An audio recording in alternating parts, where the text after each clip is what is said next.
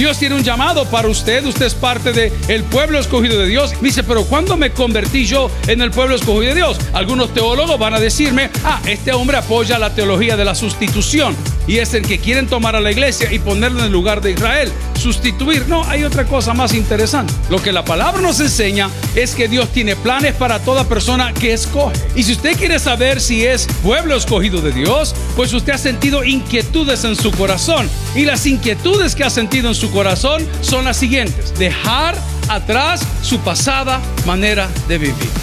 Bienvenidos al podcast de Toby Jr., quien acepta a Jesucristo como su Salvador y Señor, se convierte en una parte del pueblo escogido de Dios. La relación no viene a través de la asistencia a la iglesia o a las buenas obras. Es una decisión deliberada de seguir solo a Dios. Cuando tomamos esa decisión de abrazar a Dios, Él nos abraza también. Entonces, somos verdaderamente su pueblo. Continúa con nosotros y escucha El pueblo de Dios. La palabra del Señor en Génesis capítulo 12, versículo 1, la leemos en el nombre del Padre, le dijo el Espíritu Santo en la iglesia, dice, amén. Pero Jehová había dicho a Abraham, vete de tu tierra y de tu parentela y de la casa de tu padre a la tierra que te mostraré. Y haré de ti una nación grande y te bendeciré. Y engrandeceré tu nombre y serás de bendición.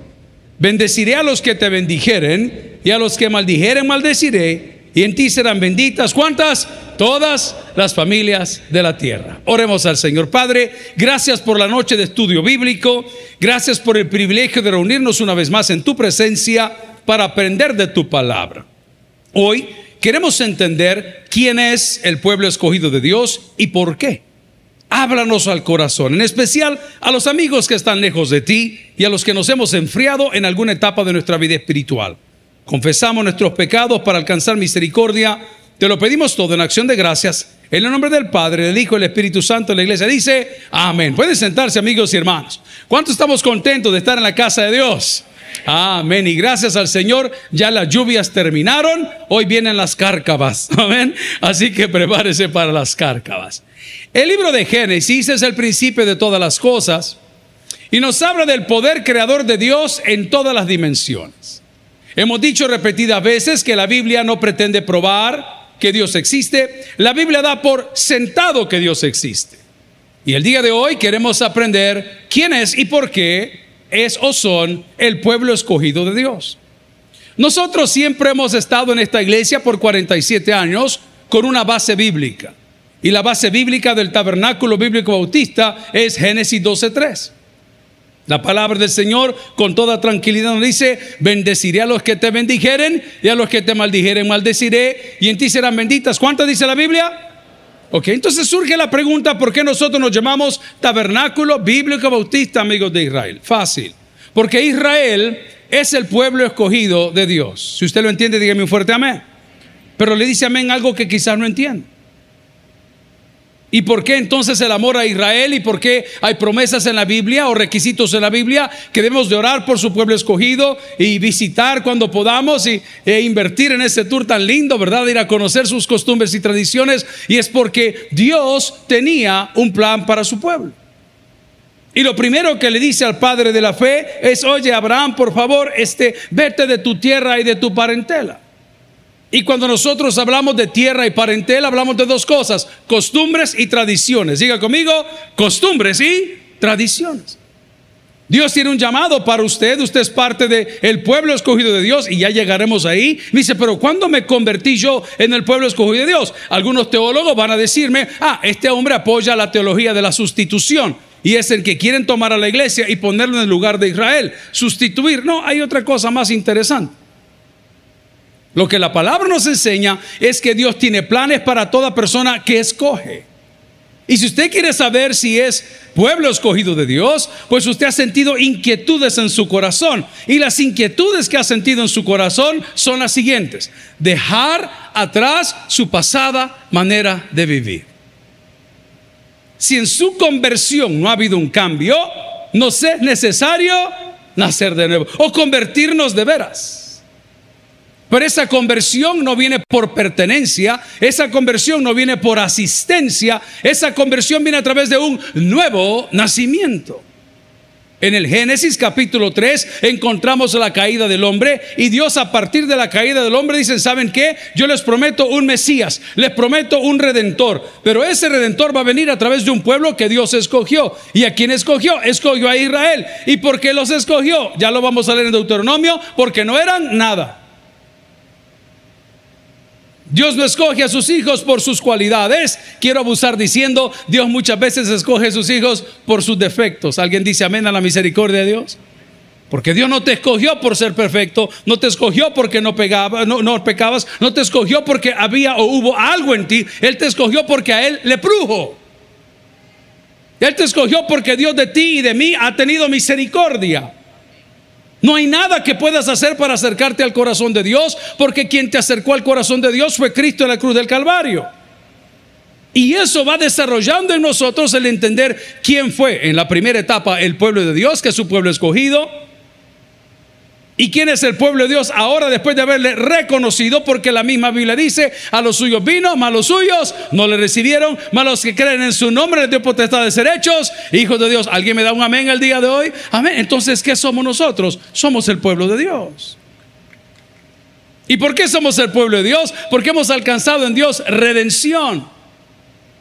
Pero dirá, pastor, yo, yo quisiera saber si soy o no soy. La pregunta es, ¿has dejado atrás tu tierra y tu parentela? ¿Has dejado atrás tus costumbres y tradiciones? Seguimos en los caminos del Señor por muchos años con las mismas actitudes y los mismos defectos. Algunos creen que son virtudes. Hemos platicado en las últimas semanas con los hermanos privados de libertad y con las personas que nos acercamos que lo lindo del Espíritu Santo es que te va transformando de adentro para afuera, no de afuera para adentro. Nunca ha visto usted las personas que tal vez tienen buenos títulos y tienen un montón de plata, pero no tienen educación. Nunca se ha sentado usted con una persona que como tiene mucha plata, tiene muchas cosas, pero no tiene corazón.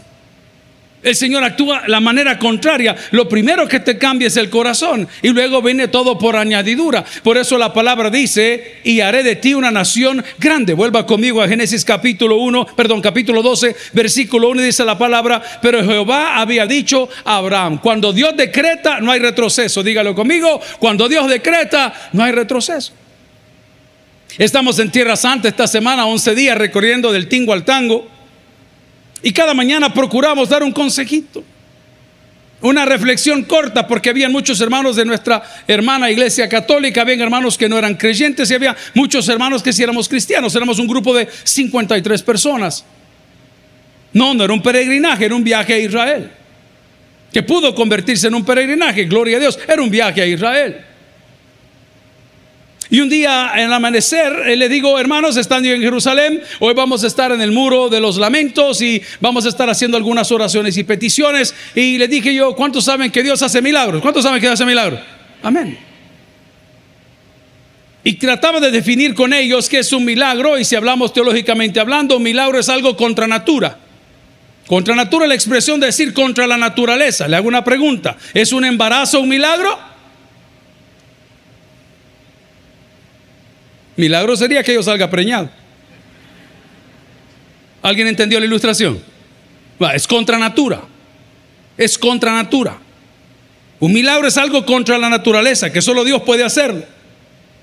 No, no, no deje de dar sus testimonios. No, no, no lo deje de hacer. Es acción de gracias. Diga conmigo.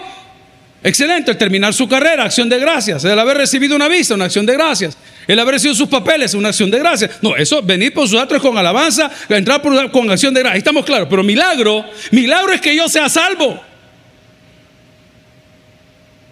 Milagro es que estando muerto en mis delitos y pecados, algo contra natura, porque mi carne solo quiere carne, porque mi carne quiere el mal, de repente yo comienzo a comportarme diferente, no porque mi papá me pega, no porque mi mamá me ama, no porque mame mi momú, simplemente porque el Espíritu Santo comenzó a trabajar en mí y las cosas que hacía ya me molestan hacerlas. ¿Alguien dice amén el día de hoy?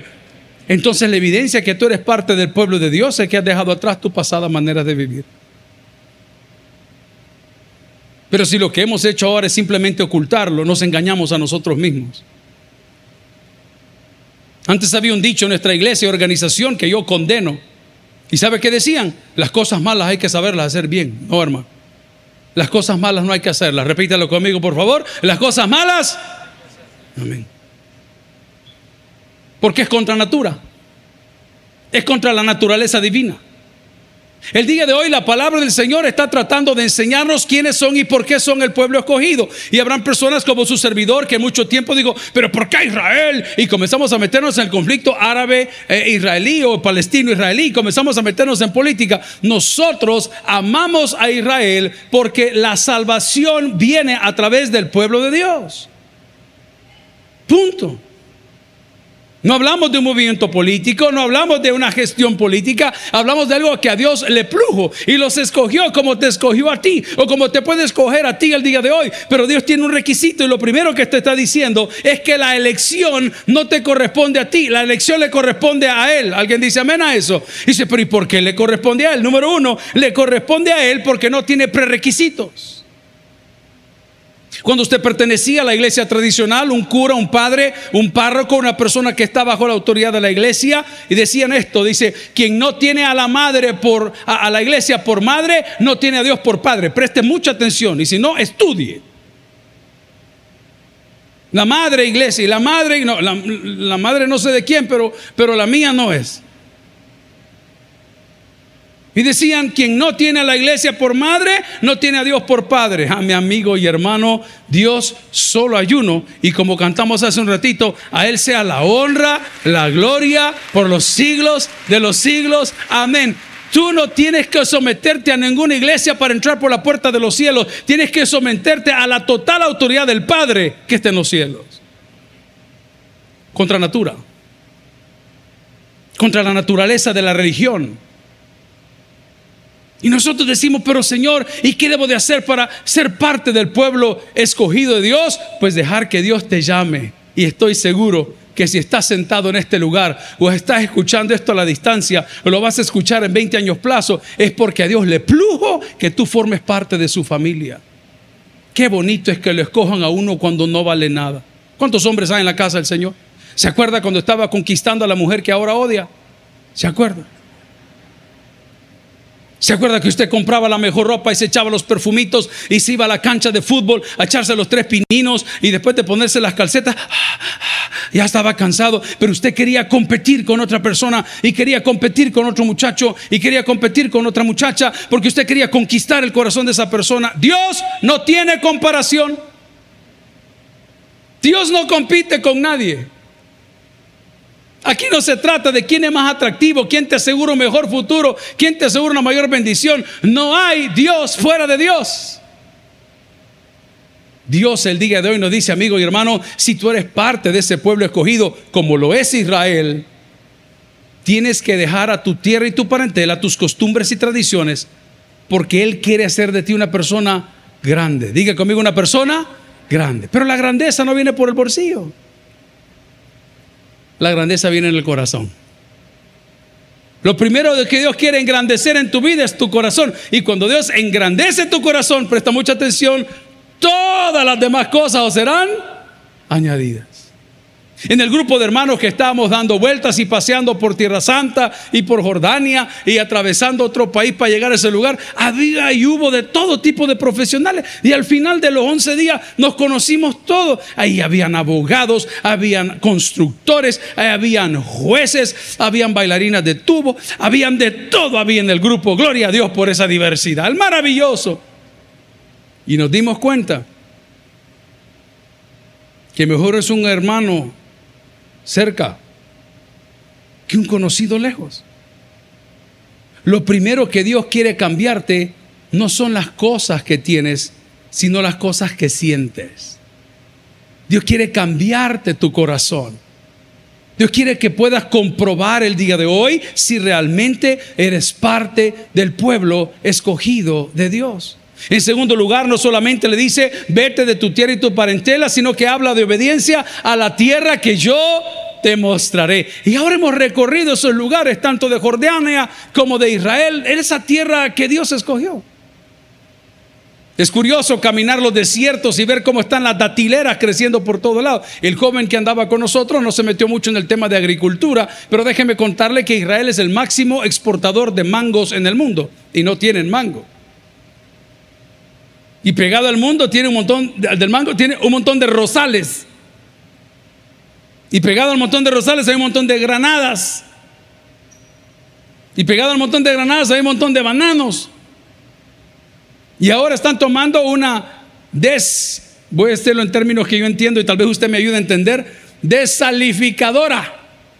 ¿Ah? No sé cómo se dice, voy a preguntar al presidente de ANDA, que chupan agua del mar, le quitan a través de todos los procesos la sal y con esa agua están regando la tierra, están llenando hasta el mar muerto. Inventaron una máquina por pura casualidad que produce agua del aire, tierra que fluye leche y miel. En 70 años han puesto quieto a Irak, a Irán, a Jordania y a muchos países antisemitistas como lo puede ser Australia hasta el día de hoy, no porque sea un pueblo grande, sino porque Dios lo escogió. Lo mismo nos sucede a nosotros el día de hoy. Usted dice, pero yo quién soy? No, no éramos nadie, pero cuando la bendición de Dios te acompaña, que se agarren los pantalones tus enemigos. Porque mayor es el que esté en nosotros que el que esté en el mundo. Pero dirá, pastor, yo no lo noto el día de hoy. A mí mis batallas me están dando problemas. Siento que estoy débil, siento que no avanzo. Hago una vez más la pregunta. ¿Has dejado tu tierra y tu parentela para ir a la tierra que Jehová Dios te mostrará? Nosotros no somos judíos, somos cristianos. Pero no le puedo ocultar el gozo que uno siente. Cuando ve a ellos celebrar la Torah cuando usted ve a ellos sus danzas, Simhat Torah es la fiesta de la intimidad para con Dios del, del Pentateuco, de la Tanakh. Porque ellos afirman que los primeros cinco libros de la Biblia son los que dictó específicamente Jehová Dios a Moisés, a Moshe. ¿Cuáles son los primeros cinco libros de la Biblia? Génesis, Éxodo, Levítico, Números. Ok. Y de repente un joven que de cariño le dicen pupa, Eduardo, se fueron al centro de la ciudad, tomaron unas fotografías en Simhat Torah, en la fiesta de la intimidad al final del Sukkot, de los tabernáculos, y ve al joven que al estar tomando la foto lo rodeó todo el mundo y comenzaron a bailar y a danzar, y, y él estaba en medio bailando el perreo del sucio. Amén.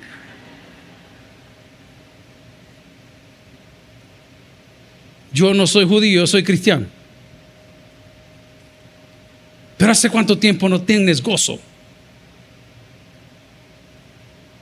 No con las alabanzas y las bichas que vienen aquí. Todo eso pasa, las minifaldas pasan. ¿Hace cuánto tiempo no abres ese libro? Pero te alegra el corazón. Abriste la palabra en tu momento con intimidad con Dios, sin Torah. ¿Hace cuánto tiempo ese libro no te ilumina? ¿Hace cuánto tiempo la palabra sigue siendo una alternativa para algunos de nosotros, modo vivente? Ahí siguen vivos. Contra viento y marea. Y de repente, ese escudo que han inventado, porque no les toca otra más que sobrevivir.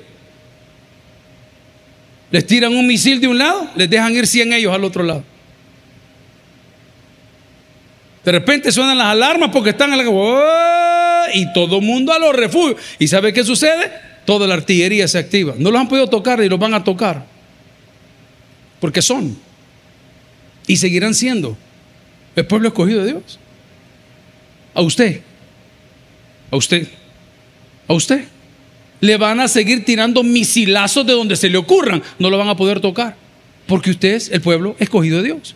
Y mientras usted comience a tener esa comunión sin Torah, esa fiesta de la Torah, mientras usted se deje guiar con la palabra, mientras deje que la Biblia sea su guía, la sola escritura, usted está protegido con el domo de acero. Una manada le va a pegar Satanás por un lado, 70 le van a caer encima a él porque ángeles acampan alrededor de los que le temen y los defienden. Eso dice la palabra. Pastor, yo me he sentido solo o me he sentido defraudado o he sentido que no avanzo. Claro, no tenés la Torah, no tenés la Biblia, no tenés la sola escritura como tu defensa, no tenés argumentos, no conoces la ley y te andan bailando. Te tengo una noticia, lo contra natura de Dios, contra la naturaleza. Eso no lo puede hacer Satanás. No te olvides. A mí como me da cólera que la gente venga a hablar tanto del diablo y hable tan poco de Dios. Te voy a recordar algunas cosas. Primero, Satanás no es omnisciente. Número dos, no es omnipresente. Número tres, no es soberano. Asusta allá y se va. Asusta aquí y se va. Asusta por ahí y te pega un par de manadas. Eh, no. No. Mi hermana estaba muy pequeña, Pamela estaba muy pequeña y tenía una costumbre para defenderse. Y tenía una frase, decía, le voy a decir a mi papá. Eso decía la Pamela. Pero como no podía hablar, entonces el mico decía, voy a decir tu papá. Decir tu papá. Esa era la frase que, porque hay que le tocaran a la Pamela a mi papá, era terrible. Entonces, cuando alguien hacía una acción mala bajo la óptica de ella, decía, le voy a decir a tu papá, el día de hoy, cuando llegue a tocar Satanás tu puerta, quiero que te abra la puerta con toda autoridad y le digas, le voy a decir a mi papá lo que estás tratando de hacer conmigo. Amigo y hermano, oiga, las cosas cambiarán para bien. Porque tienes un escudo, porque tienes una defensa. Porque tienes un abogado, un paracleto, porque tienes la palabra de Dios. ¿Qué es lo lindo de Dios? Que habiendo escogido a su pueblo, que es Israel, les hace ver su realidad. Vaya conmigo en la Biblia, por favor, y busque Deuteronomio 7, 7 y 9, si no vea sus pantallas. Deuteronomio 7, 7 y 9. ¿Qué dice la palabra del Señor? No por ser vosotros más que todos los pueblos, os ha querido Jehová y os ha escogido. Bye. ¿Así de claro o quisiera otro tipo de receta? Pues vosotros erais el más insignificante de todos los pueblos, sino por cuanto Jehová os amó y quiso guardar el juramento que juró vuestros padres, os ha sacado Jehová de mano o con mano poderosa y os ha rescatado de qué dice la palabra de servidumbre, de la mano de Faraón, rey de Egipto. Conoce pues que Jehová tu Dios es Dios Dios fiel, que guarda el pacto y la misericordia de los que le aman y guardan sus mandamientos. ¿Hasta cuánto dice la palabra? Ahí hay un prerequisito. Te va a la universidad, quiere escribir la materia, el tercer ciclo, si no pasó el segundo, no puede. Y el prerequisito que puede encontrar a dice que guardan sus mandamientos. Lo llevo ahora al Nuevo Testamento y la palabra dice, si me amáis, ¿qué dice la Biblia? Pero ¿cómo puedo guardar los mandamientos? Si soy un hombre caído, una mujer caída. Ahí es donde entra el poder del Espíritu Santo. Ahí es donde toma su lugar la oración. Ahí es donde se empodera la alabanza. Ahí es donde nos ayuda el ayuno. Ahí es donde nos empujan nuestros amigos. Voy a retroceder. Pero si tus amigos no te ayudan y no ayunas y no alabas y no lees y no te congregas, creo que este versículo no es para ti. Durante 11 días que vivimos estas tormentas horribles, decidimos no publicar nada en redes sociales porque pareciera que no nos importaba. Todos los pastores de los tabernáculos, para quienes pido un fortísimo aplauso el día de hoy, ayudaron en los sectores que les corresponden. Todos, todos, todos ayudaron. Todos abrieron sus iglesias. Todos repartieron alimentos. Todos buscaron ropa. Pero yo tomé la decisión de no publicar nada, nada de las locuras que siempre publico. Y como no publicaba nada, tampoco leía nada. Y me di cuenta que estar fuera de las redes sociales es lo más sano que puede suceder en la vida de cualquier persona que está aquí. El día de hoy les quiero preguntar, ¿cómo está tu corazón? ¿Por qué te abates, oh alma mía? Por los amigos con que estás. por la porquería de gente con la que te llevas. Que si no están hartándose a uno, se están hartando al otro. Si no están chambrando de uno, están chambrando del otro. Si no están criticando a uno, están criticando a otro. Y de repente tú que eres una persona victoriosa. A mí mi papá me enseñó que en esas mesas, en esas mesas no se sienta uno. Y eso no lo inventó él, lo dice la palabra. Si la gente con que tú estás no respetan tu fe, no respetan tus principios, no respetan tus creencias, no tienes nada que estar haciendo en ese lugar. Es más, voy a ir una grada más arriba para los jóvenes de la iglesia. No os unáis en yugo desigual con los incrédulos. Pero usted insiste y cree que es la panacea de su vida. Dele, dele. ¿Qué va a suceder? Vas a pensar que no eres escogido. Vas a pensar que Dios a ti no te ama. Vas a pensar que Dios a ti no te escucha. Pero no es Dios, somos nosotros.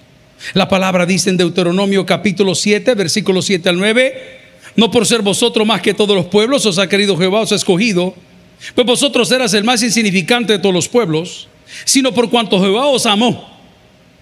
¿Qué hizo Jehová? No le oigo, ¿qué hizo Jehová? Ok, váyase conmigo a Juan 3:16. Ya se lo puede de memoria. ¿Y qué dice la palabra? Porque de tal manera amó Dios. Atención, la primera generación, Israel. La segunda generación, los creyentes. ¿Alguien entendió ese término? Ah, ahí están. Pueblo escogido. No teología de sustitución. Pueblo escogido. La primera generación, a los suyos vino, mas los suyos no le recibieron. ¿Y qué planes tenía Dios para ellos? Que sería bueno hacer una segunda parte. Cuando Dios te escoge, te escoge con un propósito.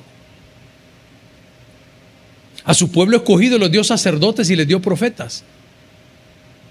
Para que fueran por el mundo y fueran los portadores de las buenas noticias. Pero en lugar de ser portadores de las buenas noticias, complicaron lo sencillo. Y de los diez mandamientos los crecieron a 613 preceptos. Por eso la granada es la fruta oficial de Israel, o, como nosotros aquí, ¿cómo se llama nuestra flor nacional? El mozote, díganlo otra vez. ¿Ah? El isote, lástima que lo comemos con huevo. Allá también se hartan la fruta nacional, que es la, la granada. ¿Sabe cuántas semillas tiene la granada? 613 igual que los 613 preceptos. Y si usted quiere averiguarlo, vaya a comprar una de las cuentas. Pero el pueblo escogido de Dios, cuando Dios les manda una misión, dice, ustedes son mi pueblo escogido, no porque sea más que toda la gente, váyanse su tierra y su parentela, ustedes van a tener una línea de sacerdotes, van a tener profetas, van a tener apóstoles, van a tener todo lo que tienen. Y sabe que eso no sucedió nada. Y viene Dios en su misericordia y nos brinda una oportunidad que dice, porque de tal manera amó Dios al... Amén. Ahí entramos nosotros. Y nos convertimos en su pueblo escogido. Y nos convertimos en sus hijos. Y nos convertimos en ese pueblo que ahora, como iglesia, lo digo con responsabilidad, llevamos el mensaje hasta lo último de la tierra. Por cierto, estamos ya volando de regreso, son casi 24 horas en cambio de hora y vuelos. Terrible, hermano. Ayer a las 2 de la mañana estamos entrando a comer pupusa ahí por, por el aeropuerto. Llegamos a una tienda libre y nadie conoce El Salvador. Estaba un uruguayo, un mexicano, un argentino y un salvadoreño. Yo andaba buscando un perfume. Digo, mire, tiene este perfume. No, fíjese que no lo tenemos. Y de repente nos juntamos, me dice la señora vendedora, ¿y tú de dónde eres? Del Salvador. Bukele, me dijo. Es mi tío, le dije yo. La hermana bien brava porque es de arena, cálmese. No van a volver a quedar. Y la otra al frente, a quemando llantas, tranquila hermana, tranquila, no pasa nada. El pueblo, unido, unido. Bukele me dijo. Y usted sabe que la gente es algo metida, ¿verdad? Y aparece el mexicano. ¡Oh! ¿De Bukele? Sí. Y aparece el uruguayo. El uruguayo. ¡Oh, Bukele! Todo el mundo. Nadie conocía El Salvador. A Bukele conoce.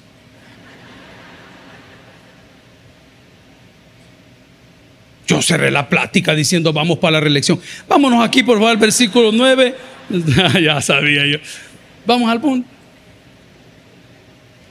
a regresar. Regia gratis para todos. Amigo y hermano, el día de hoy estamos aprendiendo por qué escogió Dios a Israel. No sé. Lo que sí es que les dijo, no son nada. Por eso los escogí. No son nada. Pero si dejan su tierra y su parentela, y si van a la tierra que yo les mostraré, haré de ustedes una nación grande y te bendeciré.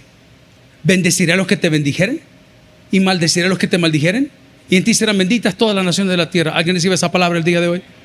¿Qué tienes que hacer entonces? Dejar tu tierra y tu parentela a la tierra que Jehová Dios te mostrará. Una tierra que fluye leche y miel. Una tierra que está bendecida de una manera que no les puedo explicar. Tiene que verlo para creerlo.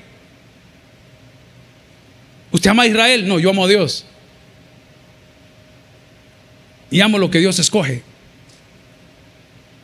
La palabra del Señor el día de hoy, volviendo a Deuteronomio 7, versículo 8, dice la palabra, sino por cuanto Jehová os amó y quiso guardar el juramento que juró vuestros padres, os ha sacado Jehová con mano poderosa y os ha rescatado de servidumbre, de la mano de Faraón, rey de Egipto. ¿En qué aplica esto a mi vida? Se lo pongo bien fácil, Chandier. El que practica el pecado, esclavo del pecado. Ahora aplíquelo a su vida. Os ha sacado con mano poderosa. ¿Cuántos estamos aquí que hemos renunciado al guaro, a la piedra, a muchas cosas? ¿Cuántos? No podíamos. Ni el mejor rehab lo pudo hacer. ¿Por qué nos llevan a predicar a los penales? Porque ningún sistema puede trabajar mejor que la palabra del Señor. ¿Por qué vamos a las casas de prostitución? Porque ningún sistema trabaja mejor que la palabra del Señor. ¿Por qué vamos a los hospitales? Porque ningún sistema trabaja mejor que la palabra del Señor. La palabra del Señor es contra natura, es sobrenatural. Usted llegaba al hospital Rosales con los códigos que los médicos saben cuando una persona tiene VIH y esos códigos es, pues no, se pone, tiene VIH, y la persona llena de resentimiento y de muchas llagas y muchas tribulaciones, cuando usted llegaba a orar, inmediatamente se tapaban las cosas. Yo no quiero nada. Y hasta que usted dice, ¿sabías tú que el 68% de las personas que oran sana más rápido que las que no oran? Pues ore por mí. Es que ellos creen que estamos ahí para quitarles el VIH. No, hermano. Estamos ahí para mostrarles el camino, la verdad y la vida. No estamos ahí para decir, Dios te va a levantar y te va a dar un riñón nuevo. ¿De qué te sirve el riñón nuevo si tienes un corazón viejo? ¿De qué te sirve diciendo, Dios me dio el carro de mis sueños y vas a pasar una eternidad en el infierno? ¿De qué te sirve decir, el Señor me sanó y ya puedo ver, escuchar y ya me sale pelo y qué buena onda, el Señor es milagroso? Cuando estamos camino a una condenación eterna. El pueblo escogido de Dios, amigos y hermanos, tiene mucho que agradecer. Porque no habiendo posibilidades para y por nosotros, Cristo murió por nosotros. Cantamos en el jardín de la tumba, al Cristo vivo sirvo y en él el mundo está. Aunque otros lo negaren, Su mano tierna veo, su voz consuelo da. Ojo, y cuando yo le llamo, muy cerca está. ¿Y qué dice el coro? Hoy vive, hoy vive el Salvador, conmigo está y me guardará. ¿Alguien dice él vive? Gloria a Dios. El pueblo escogido de Dios. Entonces, aterricemos. ¿Quién es el pueblo escogido de Dios? Israel. ¿Por qué? Porque no eran nadie. ¿Para qué? Para que llevaran un mensaje. ¿Y cuál era el mensaje? Que de su linaje vendría un Mesías. Pero los suyos vino y los suyos no le recibieron. Pero los que creen en su nombre, le dio potestad de ser hechos hijos de Dios. Y ahí entra ese injerto maravilloso de nosotros en el camino de ese pueblo escogido de Dios. Y hoy para saber si lo soy, la pregunta es, ¿has dejado tu tierra y tu parentela? ¿Y has obedecido a la voz de Dios y te has ido a la tierra que Él te mostrará? Dios te dice el día de hoy, quiero engrandecerte, quiero bendecirte y aparte de engrandecerte y bendecirte, te voy a proteger. Y todo aquel que te maldijere, yo lo voy a maldecir. Y todo aquel que te bendijere, yo lo voy a bendecir. Y a través de él y tu mensaje serán benditas todas las naciones de la tierra. El día de hoy Démosle gracias a Dios por ese gran regalo. El que tienes por el que oiga, vamos a Si el mensaje ha impactado tu vida, puedes visitar www.tabernaculo.net y sigamos aprendiendo más de las enseñanzas del pastor Toby Jr. También puedes buscarlo en las redes sociales, Twitter, Toby Jr. Taber, Instagram, Toby.Jr., Facebook, Toby Jr. y en YouTube, Toby Jr. TV. No te pierdas nuestro siguiente podcast.